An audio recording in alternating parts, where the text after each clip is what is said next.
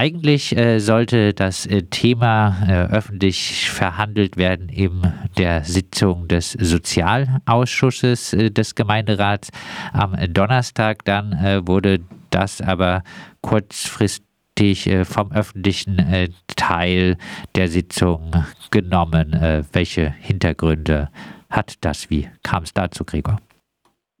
Also Hintergrund ist glaube ich, eine ähm, Ausschreibungsgeschichte. Also sowas muss halt irgendwie nicht öffentlich verhandelt werden, weil es eben um bestimmte Ausschreibungskriterien geht. Ähm, ansonsten gibt es keinen anderen Grund dafür.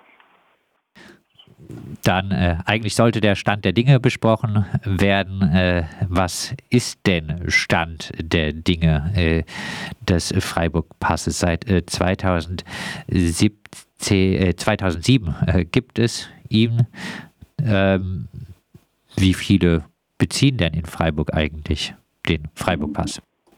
Der Stand der Dinge, den haben wir schon ein bisschen früher besprochen. Es war so, dass wir vor etwa einem Jahr ähm, da eine Anfrage gestellt hat, hatten, sozusagen wie viele Leute den eigentlich noch benutzen und was eigentlich los ist mit diesem Instrument. Da kam dann raus, dass er sich also im Grunde gar nicht mehr weiterentwickelt hat, also das Angebot auch gar nicht mehr ordentlich erweitert und gepflegt worden ist, dass ihn gerade noch mal 1000 Leute, glaube ich, benutzt haben von theoretischen 10.000 Leuten die ihn ähm, nutzen könnten. Und da haben wir gesagt, okay, da muss man ran, das kann man so nicht lassen, das muss neu aufgestellt werden, haben dann bei den anderen Fraktionen dafür geworben, ähm, das zu machen, sind da auch ganz gut vorangekommen. Hauptstoßrichtung war eben diese Angebotsausweitung, den Pass auch wieder bekannter zu machen als Freiburger Sozialkarte und ähm, auch den Kreis der Wohngeldempfängerinnen mit einzubeziehen, so wie wir es ja beim Sozialticket auch gemacht haben.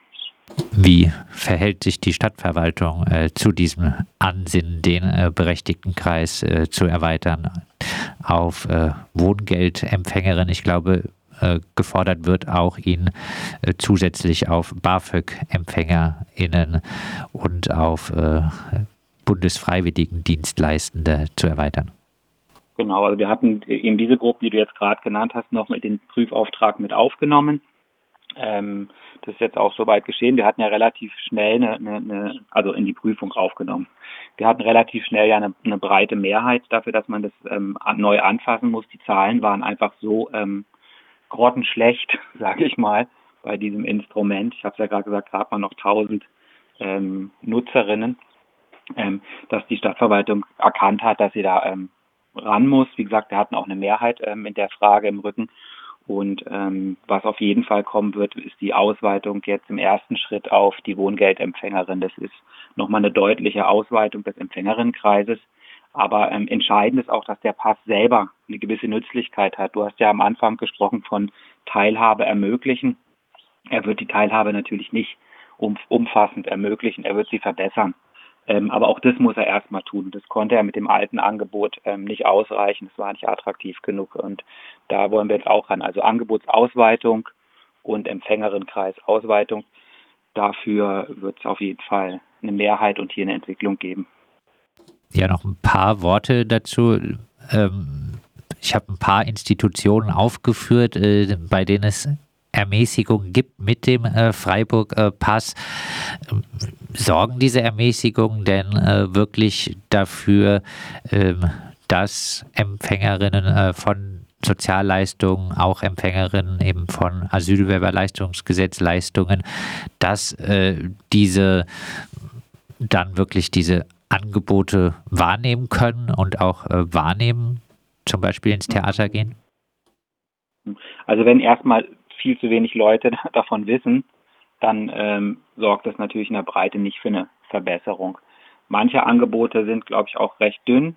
Ähm, also wir finden insbesondere das Angebot beim Eugen Kreidelbad, da gibt es eine 1-Euro-Ermäßigung, ähm, sehr dünn. Ähm, da kann man, glaube ich, durch ähm, gute Gespräche und einfach dranbleiben, ähm, diese Angebote nochmal verbessern. Auch viele Sportvereine sind nicht dabei. Ähm, überhaupt viele unserer Zuschussempfänger, also Institutionen, die von uns Zuschüsse bekommen im Bereich Sport, Bildung, Kultur, ähm, bieten nicht automatisch ein Freiburg-Pass-Angebot an und das wollen wir auch ändern. Also wer Zuschüsse von der Stadt Freiburg bekommt, soll auch ein Freiburg-Pass anbieten, also ein Freiburg-Pass-Angebot anbieten müssen. Heißt, das ist eine äh, klare Forderung, wer städtische Gelder erhält, der äh, sollte auch äh, Menschen mit weniger äh, Geld dann, die den Freiburg-Pass äh, beziehen, äh, für die ein ermäßigtes Angebot bereithalten. Ganz klar und ich glaube, es liegt auch auf der Hand. Ja, genau, du hast gesagt, es ist oft dünn, es fehlen auch noch äh, einige Institutionen, aber hast äh, auch gesagt, ein äh, Thema ist, dass gar nicht viele Menschen, die eigentlich äh, berechtigt wären, einen Freiburg-Pass zu beziehen, äh, von diesem Freiburg-Pass äh, wissen. Wie kann da gegengewirkt werden? Was habt ihr für Vorschläge, um den Freiburg-Pass bekannter zu machen? Also Ausgangspunkt war so ein bisschen auch dann eine Betrachtung der Situation in Karlsruhe, wo das sozusagen ein sehr, sehr starkes Instrument der kommunalen Sozialpolitik ist. Dort wird er, hat er eine eigene Website, wo man wirklich auch sehr gezielt nach bestimmten Themenkreisen ähm, Angeboten suchen kann, ähm, wo auch klar da, also gut dargestellt ist, ähm, für wen das ist, wo man das beantragen kann. Ähm, in Freiburg waren es, glaube ich, sehr wenig Stellen am Anfang, ich glaube also jetzt drei oder vier, wo man den konkret beantragen konnte ähm, durch jetzt diese Veränderung, ähm, dass es zum Freiburger Bündnis für Familie geht, wird die, die Anzahl der Ausgabenstellen deutlich erweitert. Ich glaube, es sind am Ende 30 bis 40, insbesondere auch die Quartiersbüros. Und wenn in den Quartiersbüros so ein Angebot vorhanden ist, wenn dort darüber gesprochen wird, da kommen ja auch viele Leute an, ähm, die genau solche Bedarfe haben, dann glauben wir, dass das ähm, dass es dann auch viel zielgerichteter ähm, an den Personenkreis ähm, dort, dort bekannt gemacht wird und dann auch dort ausgegeben wird. Ähm, also wir sind da zuversichtlich, dass gerade diese Änderung, also Erhöhung der Ausgabestellen und natürlich auch eine andere Werbung der Stadt für genau dieses Instrument ähm, dazu beitragen kann. Ihr habt auch äh, Vorschläge, ähm, äh, die darauf äh, zielen, dass äh, EmpfängerInnen vom äh, Freiburg-Pass, äh, dass diese vielleicht auch bei äh, anderen Leistungen äh, dann äh, der äh, Freiburg-Pass eine gewisse Erleichterung äh, gibt. Ähm, was für Vorschläge habt ihr? Ja, die, die, die Frage ist, wir geben ja an verschiedenen Stellen sozusagen Vergünstigungen. die Frage ist eigentlich, ob der Freiburg-Pass nicht sozusagen immer sozusagen da dieses das Mittel auch sein kann. Also das das eindeutige Mittel. Und ähm, da geht es so ein bisschen letztendlich um, um, eine, um eine, eine Vereinfachung. Ähm, dass man nicht tausend Sachen an tausend Stellen beantragen muss, sondern eben der Freiburg-Pass, der sozusagen dann vorgeprüft ist, wo dann eigentlich bestätigt ist, dass man Transferleistungsempfänger ist, dass er sozusagen dann auch dort wirken kann als Bestätigung dafür, dass man Transferleistungsempfänger ist und nicht nochmal seinen ganzen ähm, Satz an Dokumenten und Daten einreichen muss. Heißt so, wie ich jetzt mit einem Wohngeldantrag ein äh, Sozialticket oder das ermäßigte Deutschland-Ticket äh, beantragen kann. So etwas sollte dann auch über äh, den Freiburg-Pass dann möglich sein. Genau, genau. Also das ist das Ziel, ähm, ob wir, wann wir so weit kommen, aber da werden wir dranbleiben. Das ist genau der Gedanke dahinter, ja. Stichwort dranbleiben dann äh, abschließend. Ähm, ja, wann ist, ist absehbar, dass äh, Verbesserungen beim äh, Freiburg-Pass äh, eintreten? Wie äh, ist da jetzt das äh, weitere Prozedere? Die Beschlussfassung darüber ist in der nächsten Gemeinderatssitzung. Ich glaube, sie ist am 24. Oktober, aber nagel mich nicht fest, also Ende Oktober. Und ähm, wie gesagt, erwarten wir eine, eine, große Mehrheit für den Weg Ausweitung ähm, des Empfängerinnenkreis, ähm, Verlagerung auf Freiburger Bündnis für Familie mit mehr Ausgabestellen und Start wäre dann zum 1.1.